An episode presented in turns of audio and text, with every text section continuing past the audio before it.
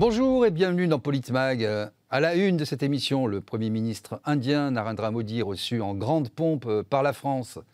Emmanuel Macron, que l'on attendait sur le bilan de ces fameux 100 jours, en a fait l'invité d'honneur de la cérémonie du 14 juillet et n'a eu Dieu que pour lui lors du traditionnel défilé militaire auquel les forces armées indiennes ont participé.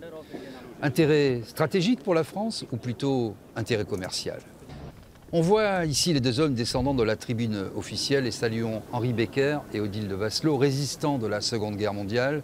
Au-delà de ces hommages, le Premier ministre indien a indiqué avoir donné son accord de principe pour l'achat de 26 rafales et de 3 sous-marins à la France. L'Inde est en effet l'un des plus gros clients de l'industrie de défense française et ceci explique sans doute cela.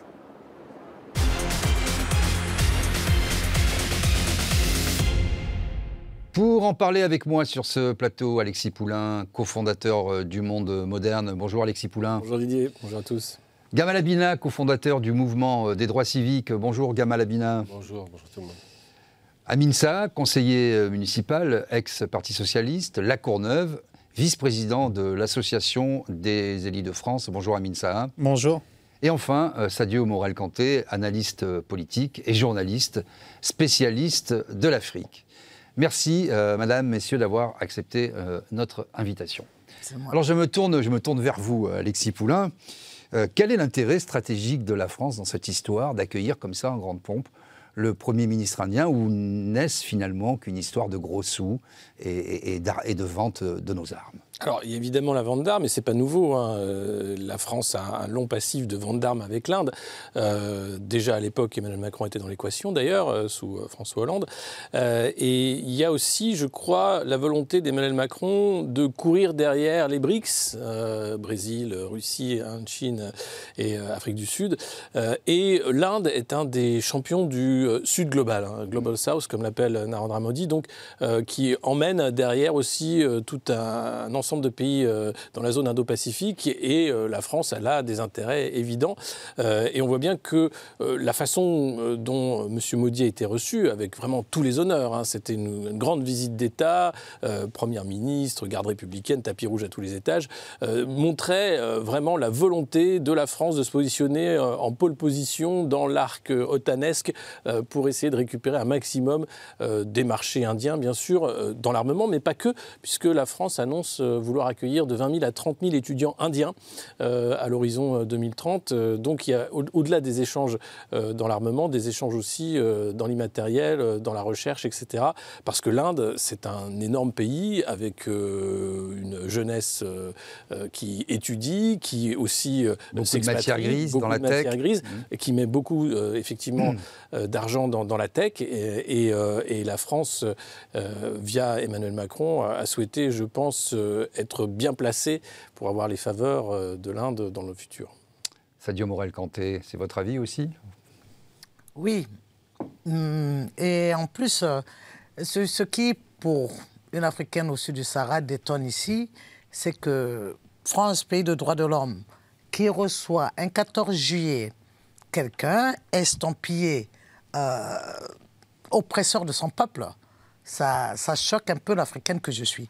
Mais ça me permet également de dire à nos dirigeants de vraiment changer de stratégie et de voir comment eux peuvent se développer avec ou sans euh, un gendarme qui leur matraque droit de l'homme, ce qui est important pour moi, hein, du, reste. Mais savoir que l'Occident, et la France en particulier, qui est l'ancien colonisateur de beaucoup de pays francophones, euh, ça a été dit par, euh, je crois, Chirac ou De Gaulle, que la France n'a pas d'amis, elle n'a que des intérêts. Donc que chacun également cherche à savoir où se trouve son intérêt. Parce que tous les jours, il y a une, il y a une dichotomie en tout cas entre ce que la France montre au reste du monde et ce qu'elle montre à l'Afrique. Et donc, si c'est un pays africain euh, d'Afrique francophone qui était oppresseur de peuple et qui n'avait rien sur son sol, jamais il n'aurait eu euh, droit à cette visite-ci. Et on lui aurait braqué son peuple ou euh, un ami à lui pour, lui pour, le, pour, le faire sauter en tout cas. Donc, c'est de dire aux Africains de savoir aussi comment se comporter et surtout respecter leur peuple, c'est important. Et se développer aussi en choisissant ses partenaires et, aussi privilégier surtout le partenariat sud-sud, pourquoi pas. C'est possible. Amin, ça, euh, c'est finalement euh, un peu décomplexé, cette façon de faire, désinhibé. Peut-être euh, Nicolas Sarkozy avait-il montré la voie en temps avec Muammar Kadhafi, parce que au nom toujours d'un certain réalisme, avoir des contrats, des usines, on devait tout vendre. Bon, il s'est finalement rien passé, puis ça s'est plutôt mal terminé. Est-ce que c'est compatible avec ce que, vient d'évoquer euh, euh, votre prédécesseur sur les droits de l'homme Et est-ce qu'il n'y a pas une dichotomie là un peu compliquée quand on est français? Il, y a dans la, dans la diplomatie euh, macronienne quelque chose d'assez gênant finalement, puisque euh, évidemment la France, euh, elle tient son rôle à l'échelle internationale, elle parle à tout le monde, euh, elle exporte notamment son savoir-faire, sa diplomatie, qui a manqué ces derniers temps, notamment sur, certains, sur certains conflits que l'on connaît bien. Et malheureusement, moi je, ne suis pas pour que l'on ait ce traitement différencié, surtout vis-à-vis d'un chef d'État qui est euh, assez contesté sur la scène internationale dans la manière dont il exerce le pouvoir.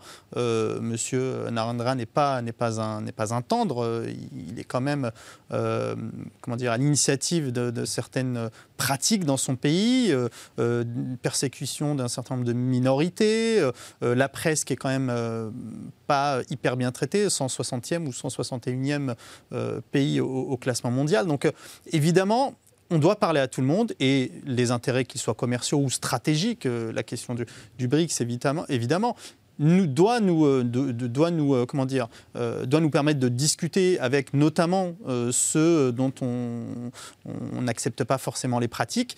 Mais je crois que les accolades, enfin tout, ce qui a été montré lors de cette, lors de cette visite est évidemment à proscrire parce que ce, ce n'est pas la France de la diplomatie que l'on connaît, ce n'est pas la France des droits de l'homme que l'on a vu ce 14 juillet. Kamal Abina, fallait-il autant mettre à l'honneur euh, Narendra euh, Modi? Bon, si je voulais faire un peu le malin, je dirais qu'il euh, devrait regarder ce qui est arrivé à Assad. Quand il est venu le 14 juillet, ça ne lui a pas porté bonheur, mais en vérité, non. Hum. Plus sérieusement, Macron, pour le coup, je vais me faire l'avocat du diable, des diables en l'occurrence, de lui et de, Narendra, Modi.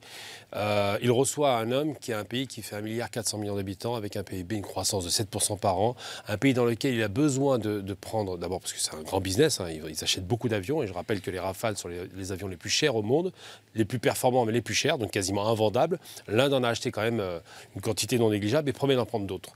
Donc c'est vrai que l'Inde... C'est le premier partenaire hein, euh, de la France en matière, de vente euh, Oui, absolument. Donc c'est du très solide. C'est moyenne de 7%, comme je disais, de croissance. C'est un pays d'extrême. On envoie des, des satellites dans l'espace et on a une population extrêmement pauvre. Il y a à peu près, je crois, c'est 4 à 5% de la population qui tiennent 80% des richesses. C'est une sorte de Brésil version euh, asiatique. Et surtout l'Inde, c'est les BRICS. Et c'est pas rien parce qu'ils ont un pouvoir décisionnaire très important. On voit bien par rapport à la question algérienne qui veut rentrer dans les BRICS, bah, c'est l'Inde qui bloque, ce n'est pas les autres pays. Et l'Inde, c'est un allié traditionnel de l'Angleterre, puisqu'à l'époque, la fameuse compagnie des Indes qui tenait l'Angleterre a su gérer le territoire comme une, compagnie en l'occurrence. C'est du business à 100%. Il y a eu plusieurs comptoirs indiens, dont Pondichéry, qu'on connaît très bien pour les Français. Mais euh, ce que fait Macron, c'est qu'il est en train de garantir un positionnement économique à l'export, et il le fait bien, par rapport à ça. Les droits de l'homme, on s'en fout. Il faut savoir qui est Narendra Modi, c'est un homme qui est extrêmement violent, d'un parti violent et limite raciste, dont la minorité musulmane, c'est à peu près 120 ou 130 millions de personnes, subit réellement une oppression ouverte. Par exemple, récemment, il avait proposé quand même des choses incroyables. Il avait même proposé de, de faire retirer, écoutez bien, c'est pas une plaisanterie, le Taj Mahal euh, de, tout ce qui était compagnie touristique, de retirer ce, joyau simplement parce que ça faisait des Moghols, donc ça faisait des musulmans, et que lui qui déteste les musulmans considérait qu'on devait l'effacer de l'histoire. Donc c'est ce, genre de personnage-là à qui Macron parle. C'est un homme qui est stratège, il n'a pas pris position en faveur de l'Occident contre la Russie. C'est un homme qui fait des affaires. C'est un homme dont le pays est une véritable pépite sur le plan intellectuel et sur le plan scientifique, puisque c'est là-bas qu'on produit le plus de, mathématiciens et euh, c'est là-bas qu'on produit le plus de, voilà, absolument d'ingénieurs, on peut le dire. C'est un pays qui est à la fois extrêmement puissant et pauvre, je rappelle que plus de 50% de la population vit largement sous le seuil de pauvreté. Et c'est un pays qui n'est pas une nation. C'est une multiplication d'ethnies diverses. Voilà, dont on sait qu'il y a eu trois guerres contre quand même le Pakistan qui avait été séparé de l'Inde. Donc c'est un pays qui est à la fois fascinant, dangereux, riche, pauvre, qui a une influence considérable sur les BRICS, on le sait aujourd'hui, et qui est ce qu'on appelle, on parle de Chine-Dia, donc l'alliance entre la Chine et l'Inde, deux grandes puissances régionales, qui vont peser sur le, sur le monde, sachant que deux habitants sur, sur, sur cinq sur Terre sont de cette région. On va écouter justement euh, Philippe Bolopion, qui est euh, le directeur de cabinet de l'ONG euh, Human Rights Watch. On ne demande pas au président Macron de faire la leçon à, l'Inde et au Premier ministre Modi. La France elle-même n'est pas exemplaire sur les questions des, droits de l'homme. Mais jusqu'à maintenant, le président Macron a été complètement silencieux sur la très grave détérioration des droits de l'homme en Inde. On invite maintenant le Premier ministre Modi le, 14 juillet. On lui déroule le tapis rouge. Et de notre point de vue, c'est ignorer euh, cet enjeu qui devrait être stratégique pour la France de défense des droits de l'homme dans le monde et de défense de la démocratie. Alors, voilà, on écoute. Euh, il y a beaucoup d'ONG hein, qui ont protesté euh, contre euh, cet hommage rendu. c'est surtout ça, parce qu'il y a un certain réalisme. personne ne dit vous ne devez, pas discuter avec l'Inde, mais là, il y a peut-être eu un décorum, un hommage très appuyé qui choque un peu quand on, quand on est la France. C'est votre avis Vous savez, c'est pas nouveau. Je crois que Gamal l'a dit. Hein, C'était Bachar el-Assad qui avait été invité d'honneur du 14 juillet à l'époque de Nicolas Sarkozy, qui avant d'avoir reçu euh, M. Assad, avait reçu M. Kadhafi avec tous les honneurs.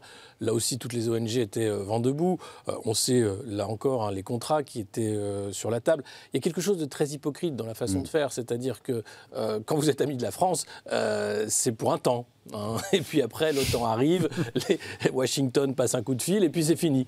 Donc il faut faire attention. Je pense que ce qui concerne l'Inde, c'est un pays qui justement a la taille critique pour ne pas être sujet à ce genre de déstabilisation. Euh, donc euh, c'est pas forcément nécessaire d'en rajouter, comme l'a fait M. Macron, de manière très tactile, de manière très euh, opulente, feu d'artifice, etc., pour montrer ce rapprochement de deux leaders qui rapprochent deux peuples. C'est un peu factice et, très déplacé, je trouve. Mais peut-être que ça compte, effectivement, pour l'opinion publique indienne, sans doute, et pour continuer, bien sûr, d'asseoir une stature internationale à, à M. Modi et faire oublier euh, bien sûr, la politique euh, ségrégationniste euh, sur les, minorités musulmanes.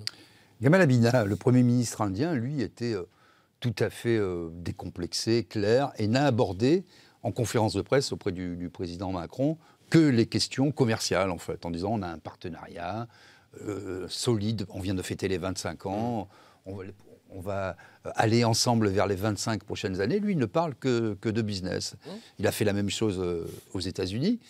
Euh, est-ce que là, voilà, euh, finalement, la France doit. Comment, comment elle va concilier à la fois son histoire, la façon dont elle est vue dans le monde Est-ce que c'est conciliable, ça, avec de la vente d'armes, avec du commerce? Comment trouver ou mettre le curseur à quel endroit? Vous savez, je vais parler business is business. Hein. C'est un truc très américain, anglo-saxon. Et pour le coup, Macron est très anglo-saxon dans son approche. Il se fiche complètement des droits de l'homme, ça ne lui parle pas. J'ai même envie de dire que pour parler de droits de l'homme en ce moment, c'est compliqué, parce qu'une semaine avant, ce n'était pas la fête en France. Mais ce qui se passe, c'est que c'est un homme qui a une vision euh, commerciale des rapports d'État à État. Ce n'est pas un homme qui a une vision humaniste ou, euh, ou, qui va donner des leçons. Et là, à la limite, j'ai envie de dire presque que c'est presque du réalisme politique, je peux comprendre. Ce qui est plus problématique, c'est effectivement de sortir le tapis rouge sans la moindre évocation euh, des dérives d'un parti, parce que le parti de M. Dramoudi est un parti extrêmement, euh, extrêmement violent. Hein. Pas, je rappelle quand même qu'à l'origine, euh, le Mahatma Gandhi a été tué par un des fondateurs de ce parti. C'est pas rien, hein. c'est quelque chose de. On a affaire à des vrais extrémistes. Alors il faut savoir que l'Inde, il y a plusieurs, évidemment, ethnies. Il y a toujours le système des castes qui a été aboli, mais qui est toujours existant dans les faits. Et l'Inde, c'est quand même plusieurs ethnies et plusieurs religions. Et l'hindouisme, qui qui est majoritaire, veut écraser réellement les autres différents, différentes religions. Bon, les musulmans sont plus visibles, il y en a d'autres. Hein. Hmm. Euh, donc à partir de là, effectivement, quand il les reçoit, il ne fait pas, il va pas du tout faire appel à ce genre de choses. D'abord parce qu'il faut se rappeler qu'actuellement en France, les lois anti-islamiques, islam sont, sont, assez costauds quand même, donc ça ne le dérange pas. Et puis le côté parce qu'effectivement, l'Inde est une puissance considérable. Il a été Macron, il avait demandé à participer aux BRICS en Afrique du Sud, hmm. il s'est fait humilier. Hein. Donc il passe par la petite porte pour essayer peut-être d'avoir l'oreille de ses grands dirigeants. Il sait que le monde va changer très vite, il sait que tout se passe à l'Est, et c'est les raisons pour lesquelles Macron est le moins enclin à être trop radical vis-à-vis de ces dictatures, parce que c'est en vérité l'Inde, la plus grande démocratie en termes de vote, mais en termes de pratique démocratique, une des plus grandes dictatures de la région. C'est votre avis euh, La France, et notamment Emmanuel Macron, a en ligne de mire euh, les BRICS et ne veut pas être laissé pour compte être laissé de côté justement dans, ce monde multipolaire qui est en train de naître sous nos yeux. Il va y avoir un sommet dans quelques jours, où peut-être une monnaie commune sera créée par les BRICS, avec un système un peu autarcique finalement. à côté des États-Unis, on parle beaucoup de dédollarisation de l'économie mondiale. Est-ce que ce n'est pas ça aussi la question, cette ligne de mire? Oui, c'est clairement la, question. Et puis surtout, euh, l'Europe et la France en, premier lieu est un peu le dindon de la farce dans cette affaire. Euh, je crois que la, volonté, notamment d'Emmanuel Macron, c'était euh, d'entrer par la petite porte. et peut-être qu'il a pensé que euh, le Premier ministre indien pouvait être cette porte-là. Je crois que la, réaction ne s'est pas fait attendre. Il a été assez clair en disant qu'il venait faire du business et rien d'autre. Euh, et par ailleurs, il est le client dans cette affaire. Donc c'est lui qui vient, qui vient passer des commandes. Et donc, c'est pas à lui de montrer des gages, euh, d'amitié politique ou en tout cas de favoriser telle ou telle position de, la France vis-à-vis des, vis -vis des BRICS. Donc je crois qu'il y a une volonté euh, de l'Inde de parler à tout le monde euh, pour faire des affaires, parce que c'est une économie qui est en pleine expansion. C'est aujourd'hui la quatrième puissance du monde. Sans doute que dans les prochaines années, elle détrônera euh, l'Allemagne et le Japon pour se hisser à la, deuxième place. Et donc, avec la Chine au, sein au sein des BRICS, ça devient quand même une puissance, une puissance très importante. Et l'Europe, malheureusement, avec la France, est, à la traîne dans cette affaire en faisant un peu le jeu euh, des États-Unis qui euh, finalement euh, regardent ça un peu de loin en se disant finalement ça va passer, ça va passer. Et l'Europe continuera d'être un petit peu la variable d'ajustement sur la scène internationale entre ces deux grands blocs qui se constituent la France, moi, ce qui me, l'approche d'Emmanuel Macron euh, du point de vue euh, économique, commercial, est, tout à fait entendable. Et moi, je, suis pour que les intérêts de la France soient défendus. Euh, mais euh, encore une fois, c'est euh, la manière dont c'est fait qui, pose problème. Et, le représentant de, l'association, enfin de, l'ONG, l'a bien dit. évidemment, la France doit continuer de parler à tout le monde. Si la France ne parlait que aux démocraties et que aux pays amis, elle parlerait pas à grand monde. Donc, elle doit continuer de le faire, mais avec un certain protocole, avec une certaine tenue. Et malheureusement, force est de constater depuis, depuis la présidence d'Emmanuel Macron, la diplomatie euh, à la française telle qu'on la connaît a été énormément dégradée. Sadio Morel-Canté, est-ce qu'on ne veut pas euh, concilier euh, l'inconciliable? On voit que des puissances qui, ont, qui sont plus qu'émergentes, hein, puisqu'elles deviennent vraiment des puissances de premier plan. J'utilise volontairement le mot puissance, parce qu'elles sont un peu agressives, elles, viennent conquérir des marchés, elles sont assez protectionnistes pour leur marché intérieur.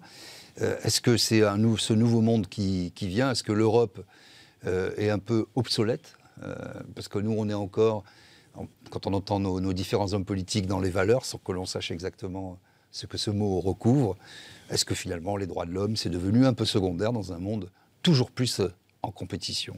Le moins est de dire que le nouvel ordre mondial a changé, que le rapport de force vient maintenant de l'Est et non plus de l'Ouest. Et qu'Emmanuel Macron a compris que ce qui faisait, entre autres, le rayonnement de la France, c'était les pays africains. Or, aujourd'hui, il y a tellement de contestations de la politique française en Afrique que nous avons constaté que pour les problèmes sécuritaires et même alimentaires, Macron a beaucoup plus délégué euh, Paul Kagame sur le continent et maintenant euh, se, fixe à rentrer dans, le BRICS hein, par tous les moyens parce que c'est des pays à, à revenus intermédiaires avec une balance commerciale assez soutenue, où la France peut aller faire son marché. Et est-ce que ça va durer éternellement ou est-ce que euh, pour ne pas, ça lui permettra, en jouant avec euh, ces pays-là, dont un, pas des moindres, est africain, l'Afrique du Sud quand même, est-ce que ça lui permettra d'avoir quand même pied sur, sur le continent africain sans y paraître tôt, trop et apparaissant aux côtés de ceux qui ceux en qui les Africains croient de plus en plus, c'est la Chine, c'est la Russie, beaucoup de pays africains du moins, où euh, ils, ont pignon, ces pays-là ont pignon sur beaucoup de pays africains. Le Brésil a toujours été un, un ami de l'Afrique dans sa globalité. Et donc, est-ce que ce n'est pas une façon pour Macron de ne pas être invisible totalement sur la chaîne africaine et internationale. En tout cas, il y a une stratégie qui se peaufine tout en sachant que euh, le rayonnement français n'a plus d'éclat et qu'il n'y a plus de rayonnement du tout et qu'aujourd'hui, le rapport de force vient plus de l'Ouest, qui, euh, pardon, de l'Est, qui euh, n'exerce exerce plus que le rapport de force, exerce la force, y compris celui d'aller s'accaparer des pays où il veut, où ils veulent. Donc ça donne l'inspiration aux pays comme le Mali qui euh, d'habitude s'alignait sur la, la, ligne de la France par ses différents présidents que d'aujourd'hui de chasser de, de, façon véhémente, de façon virulente, cette France qui euh, a été un partenaire stratégique et de tout le temps, de, pas que du Mali, de, beaucoup de pays africains, premier partenaire économique, premier partenaire diplomatique, premier partenaire à l'aide au développement d'ailleurs hein, aussi. Bon, voilà, donc il y a un déclin qui s'annonce. Je crois que c'est la fin d'un cycle et que l'opportunité doit être saisie par les uns et les autres. Alexis Poulain, c'est vrai que ce pôle euh, d'attractivité, il est plutôt à la fois à l'est, un peu au sud aussi, et qu'on voit tous ces pays euh, émerger. Est-ce que le problème de la France, c'est de, ne pas être euh, suffisamment souveraine et d'être fondue dans une espèce de maelstrom européen dont on peine à voir les contours et la solution ne serait-elle pas dans l'émancipation, justement, puisqu'on voit bien que là, ce sont des relations entre pays et non pas entre entités. Euh, entre entités supranationales, même s'il y a les BRICS, même s'il y a l'Europe, euh, pour faire pendant finalement euh, aux États-Unis d'Amérique. Est-ce que ce n'est pas la solution de s'émanciper de ces organisations supranationales qui nous empêchent d'exister, de commercer et d'avoir des relations aussi peut-être fraternelles avec certains peuples. Alors, ce pas des organisations qui nous empêchent de commercer, puisque l'Europe est là pour créer justement des, euh, traités euh, transatlantiques de commerce hein, euh, depuis le début. Donc on est plutôt dans la libre concurrence. Là où c'est compliqué, c'est qu'elle empêche des stratégies nationales pour privilégier un marché unique et une taille critique, celle de l'Europe. donc effectivement, la question qui se pose, c'est pourquoi vouloir privilégier uniquement un marché et pas des intérêts nationaux? Vous parlez de souveraineté, c'est extrêmement important.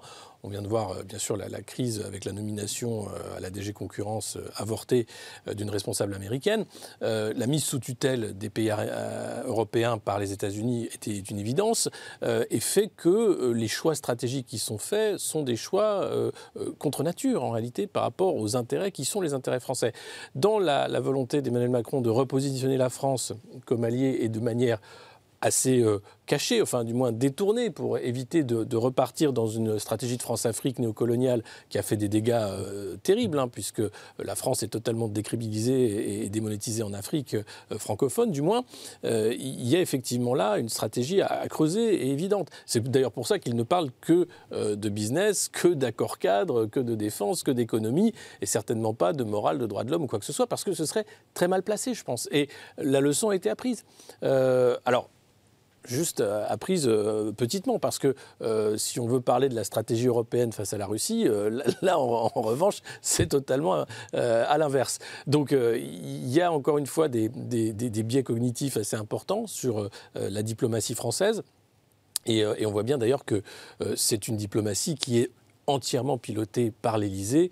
Euh, le Quai d'Orsay, euh, le ministère des Affaires étrangères n'a plus un mot à dire. Bercy a très peu de choses à dire également. Euh, donc c'est là encore une question qui se pose sur comment la Ve République peut emmener un pays sur des rails qui sont parfois dangereux, qui mènent à des cul-de-sac ou à des guerres.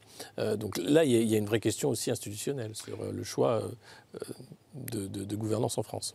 Amine, ça Alexis Poulain parlait effectivement de ces traités transatlantiques, cette organisation euh, du commerce, mais on a quand même l'impression que les, dés sont jetés euh, à Washington plutôt et que cette réglementation, cette déréglementation favorable aux États-Unis est défavorable, se fait au détriment des nations qui composent, les 27 nations qui composent l'Union euh, européenne.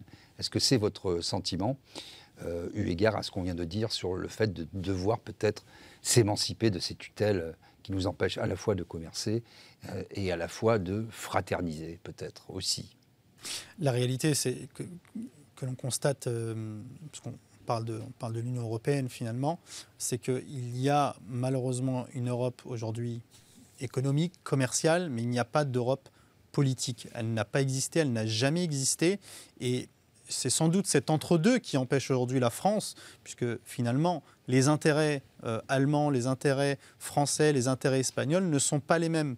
Et la, la somme de ces intérêts ne fait pas l'intérêt européen. Et ça, les États-Unis l'ont parfaitement compris, et notamment les traités qui sont euh, finalement des usines à gaz, euh, on le voit bien, qui peuvent euh, à la fois favoriser une économie allemande, mais être en défaveur de l'économie française. Et oui, la France doit s'émanciper du point de vue politique de l'Europe parce qu'il n'y a malheureusement pas de position européenne claire sur la scène internationale. Et ça, que ce soit les BRICS d'un côté ou les États-Unis de l'autre, ils l'ont bien compris. Et je pense que euh, Emmanuel Macron n'a pas complètement tort que de resituer finalement l'action française sur la scène internationale par le biais économique, par le business is business finalement. Et donc, euh, je, reste quand même assez, euh, assez sceptique sur euh, la capacité de la France euh, à se positionner, en tout cas entre ces deux grands blocs, comme une, une puissance indépendante. Et c'est la fin de cette première partie. Restez avec nous. On va parler encore de l'Inde et de ce monde qui se recompose très vite sous nos yeux et dont l'Inde est effectivement l'un des ponts avancés. À tout de suite.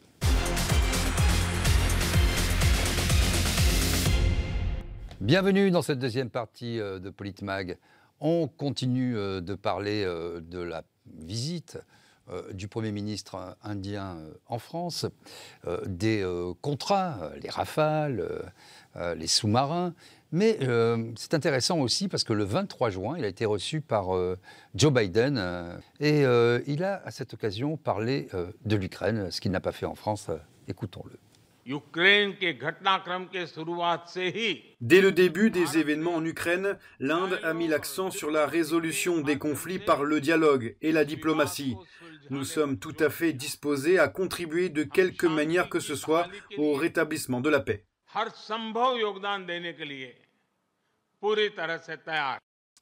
Alors Alexis Poulain, position de l'Inde assez mesurée, pragmatique? oui, parce que là, encore une fois, euh, l'Inde a su se positionner en partenaire essentiel, puisque euh, le gaz russe est interdit hein, d'arriver euh, en Europe, mais il passe par l'Inde, qui nous le revend ensuite. Ah, avec, en prenant, en prélevant sa dîme bien sûr, au bah, passage. On le paye trois fois plus cher, nous, du coup. à, peu près. À peu près. Mais ça, c'est les sanctions européennes. D'ailleurs, un, commissaire européen s'en était ému en disant l'Inde doit arrêter de nous vendre du pétrole et du gaz russe. Donc, évidemment, pour ce qui est du conflit ukrainien, euh, il faut savoir que la majorité de la planète n'est pas concernée par ce conflit. C'est un choix de l'OTAN, emmené par les États-Unis, de faire en sorte que l'Occident joue finalement tout en Ukraine, euh, en faisant croire que c'est un conflit mondial, alors que c'est un conflit régional qui concerne certes une grande puissance, la Russie, et l'Ukraine, pays souverain.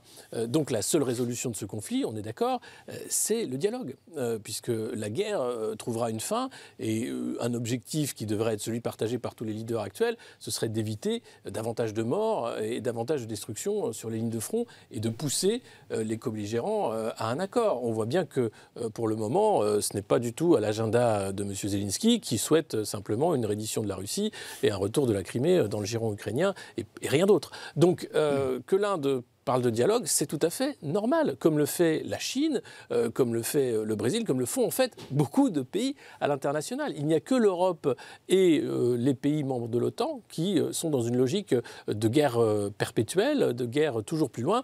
Les États-Unis qui viennent d'annoncer encore 1,3 milliard de dollars de livraison d'armes à l'Ukraine, qui s'ajoute aux milliards déjà de livraison d'armes et d'aide qu'il y a eu par le passé. Donc c'est une position de raison qui est partagé, je pense, par de nombreux pays aujourd'hui dans le monde.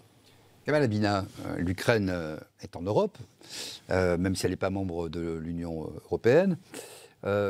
et effectivement, on voit que ce sont des pays qui ne sont pas européens.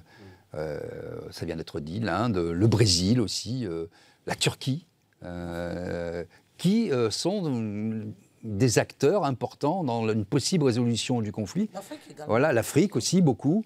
Euh, et on a l'impression que l'épicentre euh, s'est complètement euh, déporté, à la fois au sud et à l'est, et que l'Europe est complètement incapable de dire quoi que ce soit sur ce conflit, en tout cas de trouver une voie de sortie probable, possible, à court terme ou à moyen terme. Bah, la problématique principale, c'est que l'Europe a joué une carte qui était la, plus, la pire des cartes, c'est la, guerre- la- la carte de la surenchère guerrière, dans un espoir ridicule de voir la Russie s'effondrer. Ils ont même cru au coup d'État de, de Prigogine récemment, qui était une véritable plaisanterie, mais bon, ça c'est encore notre débat. L'Europe s'est tiré une balle dans le pied, on se souvient du discours de, de- du ministre, enfin, on va appeler ça un ministre de l'économie français, donc euh, qui est le maire qui a osé dire qu'il allait mettre à genoux la Russie. Enfin, vraiment, c'est se comparer à un géant. La Russie étant le plus grand, le plus grand État fédéré de la Terre, hein, c'est pas rien. Et moi, j'aime pas quand on parle de l'Europe parce que c'est une réduction qui voulait rien dire au début du siècle dernier. Il n'y avait pas d'Europe. Il y avait une Europe occidentale, l'État la Socratie, euh, excusez-moi, les pays de la mer, donc euh, Angleterre, France, Espagne, Portugal. Et puis il y avait une Europe centrale qui était l'Europe de la culture, parce qu'on a oublié cette Europe qui brillait à une époque. hein. Donc l'Allemagne, tous les pays de l'Axe, comme on les a appelés, la Pologne, la Bulgarie, la Hongrie, la Roumanie, c'était des pays très très forts en termes culturels et en termes intellectuels. Et l'Europe orientale, qui est l'Europe donc des pays slaves. Ces fameux pays slaves qu'on considérait comme des sous-pays. C'est ça la réalité de, de cette Europe. Et aujourd'hui, on voudrait nous faire croire que l'Ukraine serait l'Europe occidentale. On a, effacé toutes les, toutes les lignes de, partition de, de ces territoires depuis la Seconde Guerre mondiale, puisque l'Europe centrale, c'était elle qui faisait la guerre, hein, littéralement. Aujourd'hui, on veut déporter la guerre à l'Est. Et on veut faire croire que l'Ukraine serait des Européens comme les autres, ne serait pas donc euh, slave, ne serait pas orthodoxe pour la majorité, ne serait pas d'origine russe, enfin toutes ces, ces partitions, simplement parce qu'on veut faire la guerre. Et, je vois bien que quand on voit même le Premier ministre indien qui n'est pas un modéré, dit il faut dialoguer. Les Russes le disent depuis le début, les Turcs le disent aussi, les Algériens, les Marocains, même les Marocains, vous imaginez quand même, c'est les plus alignés sur l'Occident. Les Africains envoient une délégation de cinq, cinq chefs d'État pour négocier, et le côté occidental de l'Europe dit non, il faut la guerre parce qu'ils espèrent un miracle. Ils espèrent une victoire du petit Ukrainien face au géant à l'ogre russe. Et malheureusement pour eux, ça ne fonctionne pas parce qu'ils sont en train d'assassiner. Moi, je parle d'assassinat. hein. On envoie des gens au casse-pipe pour rien, des milliers de personnes mourir face à, un mur qui ne peut pas être franchi, pour une perspective d'une percée complètement ridicule qui irait où en plus on ne sait pas, puisqu'une fois qu'on l'a percée, il faut tenir ses positions, c'est intenable, avec une Ukraine qui n'a plus d'aviation, qui a été éliminée dès le départ, avec une Ukraine qui n'a plus, pas les moyens financiers, elle est aidée par les, enfin aidée, elle est endettée par les Occidentaux, avec une Ukraine qui reçoit les armes au compte-gouttes, eh bien on continue ce- cette position. Alors là, ce qui me choque le plus, c'est que je vois dans tous les plateaux TV européens, ils sont tous va en guerre à fond, alors qu'il n'y a pas une personne qui est capable de dire mais il faudrait peut-être négocier. Il faudrait peut-être convaincre, il faudrait peut-être apporter un peu de raison dans tout cela. On sait que la Russie est gagnée, on sait qu'elle ne reculera pas, donc négocions pour que l'Ukraine continue à exister, tout simplement. Sadio Morel-Canté, justement, euh, on part de l'Inde, euh, on dérive euh, vers l'Europe, et, on ne peut pas oublier l'Afrique, puisque tout cela est lié à la lumière de ce conflit, hein, qui dure maintenant depuis plus euh, d'un an, bientôt un an et demi. Et c'est vrai que on a entendu de plus en plus de leaders de pays euh, africains prendre la parole, euh, jouer, tenter de jouer les intermédiaires, les médiateurs, et de proposer leurs services pour sortir de, ce, de ce conflit ukraino-russe. Votre, votre avis sur la question? C'est ce qui est paradoxal. C'est-à-dire, dès le début de la crise, d'abord, c'est le président sénégalais Macky Sall qui crée sur tous les toits. Le manque de blé ukrainien va affamer l'Afrique. Quand est-ce que le blé a été introduit en Afrique? Il y a un siècle encore, aucun Africain ne connaissait le blé. Donc, au lieu de prôner d'abord l'autosuffisance alimentaire en Afrique, on va vouloir accroître la production bléière de, de l'Ukraine pour que l'Afrique aille acheter La dépendance, à des- oui, la, dépendance. Et, et que euh, pendant que euh, euh, le Soudan, l'Éthiopie, qui a beaucoup de pays, de, de foyers de tension, c'est la crise ukrainienne qui préoccupe cinq dirigeants et dit pas des moindres sur le continent. C'est tellement... c'est- c'est- C'est-à-dire, c'est ce qui fait que euh, ce- matin, avant de venir, je suis tombé sur l'article, excusez-moi de m'étendre un peu, Je vous en prie. sur l'article de presse... Pas d'expansionnisme, mais euh, allez-y quand même. extendre. Enfin, je vais me faire là. C'est-à-dire sur l'article de presse, sur un article de Africa Intelligent, écrite, euh, écrit par une Française qui habite en Afrique du Sud. Elle s'occupe du problème minier. Alors, elle, son problème, c'est que pourquoi Eni euh, prend le pas, commence à, à- à atteindre le niveau de Total Total qui est On au rappelle qu'Eni est une entreprise italienne, italienne. de euh, voilà. d'hydrocarbures. Et que Total est Total Énergie qui est au Congo, qui, Total qui en général est au Congo depuis plus de euh, six décennies, n'a pas pu rendre utilisable le gaz aux Congolais. Voilà que l'ENI Eni le fait. Eni qui est italien. Mais c'est-à-dire, elle a eu la même attitude condescendante sur ce qui concerne le Congo. C'est-à-dire, si ça ne va pas, se dire que laissez les Congolais gérer ça, mais elle a voulu nous dire, attendez, faites attention, chassez Eni de votre pays, parce que euh, il y a Total qui est là, qui doit donner de l'énergie, parce que pour la première fois, le Congo va avoir une- l'utilisation de son gaz en termes d'énergie. Et c'est Eni qui va le faire. Alors donc, elle est rentrée dans une explication dans son article qui va toucher à la famille du PDG, dont la femme est congolaise, et on ne sait pas si finalement c'est protéger les intérêts que de Total, ou aussi il y a un bras racial là-dedans. Voilà donc dans quoi on se retrouve. Parce que les Africains eux-mêmes ne savent pas quelle ligne éditoriale donner à leur continent, qui est quand même Hmm. qui est la matrice. qui est très disparate aussi, il faut le dire Oui, mais entre les qui en même temps engrange Hmm. les- les- t- toutes les ressources du monde. C'est là où ça, ça se tient. Et pendant ce temps, pourtant, parallèlement, il y a des Africains qui osent parler de développement et de, de respect euh, aux nations à Macron. Tshisekedi le lui a dit, Hmm. étant en RDC. Oui, puis on l'a vu euh, à l'occasion de rencontres avec des jeunes, les jeunes prenant la parole et lui disant euh, écoute. Oui, mais ça, c'était un scénario bien élaboré. Oui, euh, ah, c'était les- élaboré, selon On avait, oui, non, euh, ça, c'était. Il savait à, à- à- à- à- à- à- Chaque prise de parole. au moment où ça se passait, il savait déjà. C'est étonnant parce qu'il ne nous a pas habitués à ça. Non, je plaisante. Voilà. Aminsa, euh, on a l'impression que l'Inde a pu se libérer de son joug, notamment euh, britannique, un peu français, mais surtout euh, britannique, et qu'on parlait de, de cette décomplexion un petit peu, de cette façon de faire du business partout sur la planète. Euh, euh, nous, on a du mal encore. Euh, Peut-être parce qu'on est colonisateur euh, ancien, on a toujours ce côté paternaliste, euh, on va vous dire quelle est la bonne voie, les bonnes choses à faire. On met souvent en avant les valeurs. Pendant, pendant ce temps, d'autres font du business et nous, on essaie aussi d'en faire. C'est un peu schizophrénique, non, cette, cette position, cette attitude.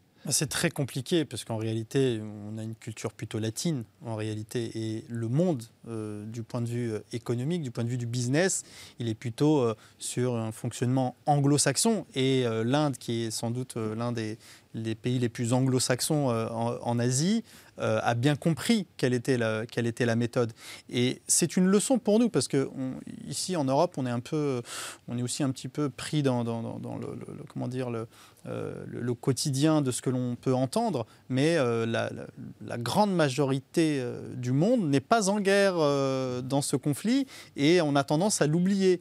Et c'est une, c'est une leçon pour nous, les Européens, que notamment des chefs d'État étrangers viennent nous appeler au dialogue, à la diplomatie. C'est quand même assez, c'est quand même assez étonnant que dans le pays des droits de l'homme, le pays qui a le plus exporté sa diplomatie, on vient lui faire la leçon, lui expliquer, euh, euh, notamment aux États-Unis, avec euh, le discours de- de- du Premier ministre indien, qui, euh, qui se pose comme euh, médiateur dans cette, dans cette affaire, dans ce conflit, et c'est c'est bien dommage. Justement, on va écouter euh, Joe Biden euh, qui a reçu euh, le Premier ministre euh, indien. Vous allez voir, c'est assez euh, intéressant. Ce partenariat qui compte parmi les plus importants au monde est plus fort, plus étroit et plus dynamique que jamais. C'est dans l'ADN de l'Amérique et je crois dans l'ADN de l'Inde. Le monde entier a intérêt à ce que nous réussissons. Nous sommes tous deux concernés. Le maintien de nos démocraties fait de nous des partenaires attrayants et nous permet d'étendre les institutions démocratiques dans le monde entier. Alors Gamal Abina, il va un peu plus loin, euh, Joe Biden, qu'Emmanuel Macron, puisqu'il parle quand même un petit peu de démocratie, euh, euh, puisque bon, c'est toujours la mission civilisatrice euh, des États-Unis qui vont porter la bonne parole dans le monde, il y inclut l'Inde, mais il parle aussi d'ADN. un peu de business. C'est- Finalement, ils, ils font du business, mais du business démocratique. Bah, déjà, quand il dit qu'ils sont. C'est habile, comme. Euh, très habile, mais quand il dit qu'il est attrayant, moi, quand je regarde, il me fait peur. Hein. Mais bon, ça, c'est pour la blagounette. c'est un débat. C'est un peu facile. Mais bon, en vérité, il y, a une chose que Macron a fait qui est très, très habile pour le coup. Parce que Biden, est dans, il est dans sa lancée logique, il est anglo-saxon, ça a été dit. Ce qu'il a fait de bien, pour le coup, Macron, c'est qu'il est en train de, de, savonner à planche aux Anglais. Parce que les Anglais sont en train de prendre des parts de marché en Afrique, ça a été dit tout à l'heure de façon incroyable. On voit bien ce qui s'est passé, les ralliements de beaucoup de pays au monde anglophone. il y a ne serait-ce que la langue. Hein. La langue, mais le Rwanda, oui, la langue. Le Rwanda, par exemple, qui rentre dans le Commonwealth. Alors, le mm. Commonwealth, c'est quoi? C'est ce qu'on appelle le bien commun pour l'Angleterre, qui a bénéficié d'une décolonisation propre. Ils n'ont pas massacré les populations. Ils ont dit, bah, écoutez, on part, mais on fait du business. Et donc, l'Inde fait partie de ce fameux Commonwealth. Ça ne veut pas dire que les Anglais sont des anges. Hein. Ils, ont, ils, ont, ils ont aussi massacré. Mais leur départ a été négocié. Ils ont placé des potentats. Disons que quand ils sont arrivés, ils, ont largement massacré. Ils ont largement massacré. après, ils ont massacré. Après, ils ont réfléchi. Et après, ils ont réfléchi. Ils ont dit, bon, on va mettre des petits, des petits dictateurs locaux, des, des petits agents à nous, qui vont faire du travail. On va déléguer les pouvoirs à des gens qui seront imbuvables, c'est pas la question. Et après, quand on partira, on maintiendra les liens économiques qui fonctionnent. La France n'a pas su maintenir ça et aujourd'hui, Macron l'a compris. Hein. Et culturel d'ailleurs aussi. Culturel, économique, bah, le Commonwealth, la langue, les échanges. Hein, les Anglais, il faut quand même voir un truc incroyable. En Angleterre, on a quand même un Premier ministre qui est issu de l'Inde. C'est pas rien. Euh, on le voit, euh, c'est pareil dans le pays de Galles. C'est quand même des gens qui sont, qui sont issus de cette région, qui ont pu monter, parce que les Anglais, ils font des affaires. Ils sont pragmatiques. C'est ce mot qui manque aux Français, le pragmatisme. Et ce qui se passe, c'est que Macron l'a compris il voit que la France perd en vitesse en Afrique de l'Ouest, en Afrique centrale. L'Afrique, l'extrême sud commence à, très mal voir les Français. Il dit, bah, puisque c'est comme ça, on va aller voir du côté de, de l'Inde, nous aussi, on va commencer à faire des business avec eux. Donc chacun va dans le précaré de l'autre. C'est vraiment parce qu'il faut savoir que l'Angleterre n'est plus en Europe, donc elle est en difficulté. Macron le sait, il en profite. Et en même temps, il y a une détestation, parce que le bloc occidental, c'est une belle idée, mais c'est faux. Il y a une vraie détestation sur le plan de la concurrence économique entre les Anglais, les Français et les Allemands. Ce sont trois nations qui ne peuvent pas se voir économiquement, qui se font la guerre depuis toujours. Depuis toujours, et qui aujourd'hui se font une guerre déguisée, larvée. Donc les principes de droits de l'homme qui ont été évoqués, on peut les mettre de côté. On va dire démocratie pour la décoration quand on voit l'homme qui dirige l'Inde, qui est un véritable extrémiste, je le rappelle. Ça ne pose pas de problème. Et en même temps, cet homme extrémiste est capable de développer un discours modéré sur la question ukrainienne. Et c'est vrai que quand Biden parle à l'Inde, il parle à une grande puissance. Il ne parle pas à une petite puissance locale. Il parle à un allié stratégique qui aujourd'hui commence à lui faire défaut. Sur la question ukrainienne, vraiment, c'était une rupture incroyable. L'Inde a pris une position qui n'était pas alignée sur les États-Unis. C'est la première fois que ça arrive. Hein. Donc ça, il a très bien compris Biden. Il dit, bon, le monde commence à changer, je vais l'accompagner. Alexis Poulain, je me tourne vers vous. Vérité au-delà euh, des Pyrénées, erreur en dessin. Macron euh, se convertirait à la réelle politique, euh, par exemple avec l'Inde, et serait atteint de cécité pour le reste du monde, et notamment pour tout ce qui concerne l'Est et le conflit en Ukraine je crois qu'il suit de toute façon une feuille de route euh, qui dépasse les intérêts nationaux. Qui est écrite par qui? Bah, Qui est écrite par euh, les stratèges de Washington et, euh, quelques stratèges otanesques également. Et on voit bien que tout est fait dans ce sens-là. Mais ce qui est intéressant, c'est de voir que la, tournée mondiale de, de, Narendra Modi, la France est une étape, pas plus, puisque le lendemain, il était en Arabie Saoudite pour parler de l'achat de pétrole non pas en dollars, mais. Et le 23 juin, il avait dit la même chose aux États-Unis. Et il avait dit exactement, la même chose. Donc c'est une tournée mondiale pour savoir qui est le mieux offrant, quel va être le, partenaire privilégié ou pas, euh, dans un moment qui est ce moment économique-là. Donc euh, je trouve qu'il y, y avait dans, la surenchère euh, typique d'Emmanuel Macron quelque chose d'un peu ridicule, justement, de vouloir être tout le temps les bras dans, les bras. C'est insupportable. C'était insupportable. J'aurais été maudit dit, dit, oh, ça va, ça va, ça va. Il a pris pour un joueur de foot. Hein. Non, mais ça nous a rappelé la séquence avec euh, Mbappé. Joueur de foot. Mais oui, complètement. Et, il a un côté tactile. Qui, oui, mais qui, moi, me dérange. Et, qui exaspérait euh, pas mal de dirigeants. Je pense. Euh, je qui n'est pas naturel. Hein. pas, non, non. Pour un Italien, ça l'est quand même. Hein. Je sais pas, mais, mais globalement, il y a quelque chose de, décalé, quoi, et, et d'assez malaisant. mais sur le reste, oui, Emmanuel Macron ne fait que, que suivre hein, les pas de Joe Biden dans à peu près tout. Euh, et, ça, c'est... Euh, euh, la différence, c'est que vous avez effectivement des pays qui sont des continents, des superpuissances, qui sont des puissances spatiales, euh, qui ont une autonomie euh, et une souveraineté de par leur monnaie. Et puis vous avez la France, empêtrée dans l'Union européenne. territorialité de leurs droits aussi. Oui, aussi. Alors ça, c'est les États-Unis, c'est les seuls. Hein, c'est les seuls à sanctionner le monde entier d'ailleurs. sur la planète, ils sont voilà. chez eux. Et, surtout stables. Et nous, en tant, que, en tant que nation, on est empêché euh, de par ce, cette superstructure technocratique qui est l'Union européenne et qui fait en sorte d'empêcher justement des équivalences nationales. Parce que toujours la peur d'être trop petit. Hein. donc il faut un gros marché. Mais un gros marché, ça ne fait pas un gros pays et ça ne fait pas une grosse souveraineté. Une confédération, disait quelqu'un, euh, c'est une fédération. Euh, une fédération, c'est une confédération qui a réussi. Là, ça serait plutôt euh, l'inverse avec, avec l'Europe. On est à mi-chemin, au milieu du guet. On n'est pas vraiment dans un système fédéral, pas vraiment dans un système d'Europe avec des États-nations, euh, on est à la remorque des États-Unis, c'est ça uniquement? C'est la, la, pire position en mm. fait. Ça, euh, on est à la fois la position du mort, quoi. Exactement, c'est-à-dire qu'on n'est pas euh, un État souverain avec une position politique claire sur la scène internationale, et en même temps, on n'est pas un État vraiment fédéré de la même manière que peuvent être que peuvent l'être les États-Unis. Et donc cet entre-deux ne permet pas ni à la France ni à d'autres États en Europe d'exprimer pleinement euh, leur position sur la scène internationale. Et on le voit, hein, que, que, ce soit euh, vis-à-vis de l'Inde, vis-à-vis de la Chine, vis-à-vis du conflit euh, en Ukraine, les positions ne sont pas totalement les mêmes. On le voit bien avec la Suède qui prend, qui prend certaines libertés, les Allemands qui commencent à réfléchir autrement. la Pologne est pire. Hein. Exactement, puisqu'ils sont directement, directement touchés. Donc on voit bien que finalement, ce que la France espère ou a souhaité, en tout cas pendant euh, de longues décennies euh, après la guerre, euh, ne s'est pas réalisé, en tout cas pas dans les mêmes conditions, enfin dans les conditions souhaitées au départ. Quelques mots, Sadio Morel-Canté, sur la question européenne et du rapport aux nations et à ce, nouveau monde que l'on voit se construire à la vitesse grand V. C'est-à-dire la France qui a toujours été hein, complexée de l'Amérique, n'arrive pas à trouver pied parce que, dommage que vous soyez tous plus jeunes que moi, il y a 38 ans de cela ici, il y a une quarantaine d'années, quand on rentrait dans un supermarché, on avait pléthore de, serviteurs. Dans un restaurant, on avait au moins deux, serveurs par table. Mais aujourd'hui, tous les services se dégradent. Il n'y a pas un secteur où un service tient, y compris d'aller rogner sur les bourses, les, les appels des étudiants, y compris d'aller rogner euh, sur euh, les AME, la sécurité sociale, les, services essentiels pour l'existence même de, de, quiconque sur Terre. Donc c'est dire que la France qui lorgne du côté des États-Unis est en même temps condescendant à ceux qui, aux pays qui lui fournissent la matière nécessaire à son développement. Ça fait que tirailler par manque d'équilibre entre ce qui lui sert et ce qu'elle ce qu'elle veut devenir. Effectivement. Elle est en train de... Il y a au moins 4 ou 5 décennies qu'on dit ça en France, mais on n'en tire pas aucune, aucune leçon et en tout cas on, et on, ne change, on ne change rien. Euh, tout de suite, on va passer euh, à, Polit, Politmac L'actu, euh, ce qui a retenu notre attention dans le reste de l'actualité.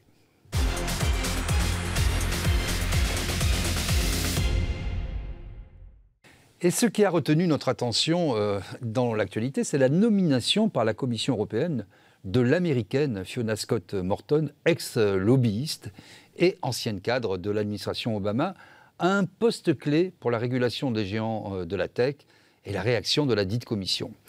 Il faut euh, dire qu'au moment où on vous parle, on vient d'apprendre qu'elle a démissionné parce que beaucoup de gens ont protesté euh, contre ces possibles conflits euh, d'intérêts, euh, Emmanuel Macron était plutôt timoré sur la question. On écoute tout de suite l'une des porte-paroles d'Anna Spinan de la Commission européenne. À la suite du processus de recrutement, le collège a entériné la proposition de nommer cette personne au poste. La décision a été prise. Nous ne voyons aucune raison de revenir en arrière. Alexis Poulain, ça manque pas de piquant. C'était intenable cette position. Alors, c'était intenable. Euh, je pense que c'était un ballon d'essai. Euh, c'est-à-dire qu'on a quand même la DG Concurrence qui va être euh, une direction générale qui va gérer le problème des GAFAM, qui sont surpuissants en Europe notamment, mais partout dans le monde. Et on choisit de nommer en économiste en chef une américaine, ex-lobbyiste d'Apple, Google, Amazon et, Microsoft, en pensant que c'est une bonne idée puisqu'elle les connaît tous par cœur. C'est juste dingue. Si vous êtes normalement constitué, vous savez que c'est un cheval de Troie, que cette personne qui est américaine et qui, dans les traités, n'a pas le droit d'être nommée à ce poste, puisque ça doit être quelqu'un de nationalité euh, d'un pays européen. La loi était totalement contournée, soi-disant parce que personne n'avait les qualifications pour faire ce travail-là. Donc c'est proprement scandaleux, c'est inacceptable. Il y a eu un réveil citoyen en France notamment, où une pétition a été lancée. Euh, quelques chefs d'État s'en sont émus. Emmanuel Macron disant oui, elle est compétente, certes, mais peut-être qu'il aurait fallu trouver quelqu'un d'équivalent en Europe. très timide. Mais le pire, mm. c'est les réactions de Mme Vestager, qui est vice-présidente de la Commission européenne, de Mme Ursula von der Leyen, qui travaille pour les États-Unis depuis très longtemps. Il n'y a plus rien maintenant qui le cache. Et donc, c'était un coup d'État dans les institutions européennes par ces deux têtes pensantes, von der Leyen et Verstappen, pour voir si c'était possible et si les potentats européens étaient prêts à être gouvernés par des Américains directement plutôt que par des young leaders qui ont certes nationalité européenne mais qui travaillent pour les intérêts de Washington depuis des années, ce qui est le cas actuellement. Bon, il y a eu un réveil. Il y a eu aussi certains young leaders qui se sont dit bon ben moi j'aurais plus de boulot hein, si maintenant les Américains viennent diriger l'Europe directement, je vois pas ce que je vais faire. Mais c'est juste scandaleux, fou euh, de voir que certaines personnes qui sont à la tête de ces institutions pensent que c'est normal. Hmm. Euh, et vous aviez d'ailleurs euh, le parti euh, vert qui pensait que c'était tout à fait normal, qui était tout à fait rassuré par le profil de cette dame. Oui, c'est normal. Alors vous trouvez que c'est normal Tout à fait. Parce que vous savez, ce qui a fait la grandeur des institutions américaines, c'est que lorsqu'ils voient un cerveau quelque part, y compris pendant les deux guerres, ils sont capables d'acheter un Allemand pour qu'il aille grandir l'intelligence américaine. Le brain drain. Oui, sauf que là, c'est quand même pour l'Union européenne et pour contrôler les fusions-acquisitions et la concurrence. L'Union européenne n'est pas isolée du monde. C'est-à-dire, ils sont exactement en train, euh, ils sont au contraire des Africains qui vont mettre des millions pour un cerveau euh, exporté en négligeant les cerveaux locaux. Donc, il y, a quelque chose. C'est-à-dire, quand on voit le rayonnement aujourd'hui de l'Amérique, c'est dû à cette attraction qu'ils ont eue euh, euh, face euh, envers les intelligences à travers le monde. Ils sont venus en termes de technologie, de, et tous les Noirs aussi, qui ont fait qui ont été des ingénieurs inconnus et ceux de l'ombre, dont on cite aujourd'hui, qui ont fait développer l'Afrique. Mais quand on est un mosaïque, plus on est mosaïque, plus on est riche, plus on, peut se développer. Mais il y a une petite différence quand même. Là, on parle d'un poste politique. Il reste 10 secondes. Oui, c'est un poste politique. Les Américains font le brain drain pour avoir des cerveaux pour l'économie. Pour là, là, on parle vraiment d'un poste européen régalien. Et là, on sent vraiment qu'ils ont pris la main de force. C'est quand même intolérable. C'est comme si on mettait le chef d'État français devenu américain. C'est idiot. Alors, morale de l'histoire, euh, sans doute provisoire, tout ne s'achète pas et tout n'est pas euh, à vendre. Pour une fois que ça a résisté et que cette nomination euh, a été retoquée, on ne va pas faire la fine bouche. C'est la fin de Politmag. Merci pour votre participation. Merci à vous pour votre fidélité. On se retrouve très bientôt dans votre magazine politique et même géopolitique, Politmag.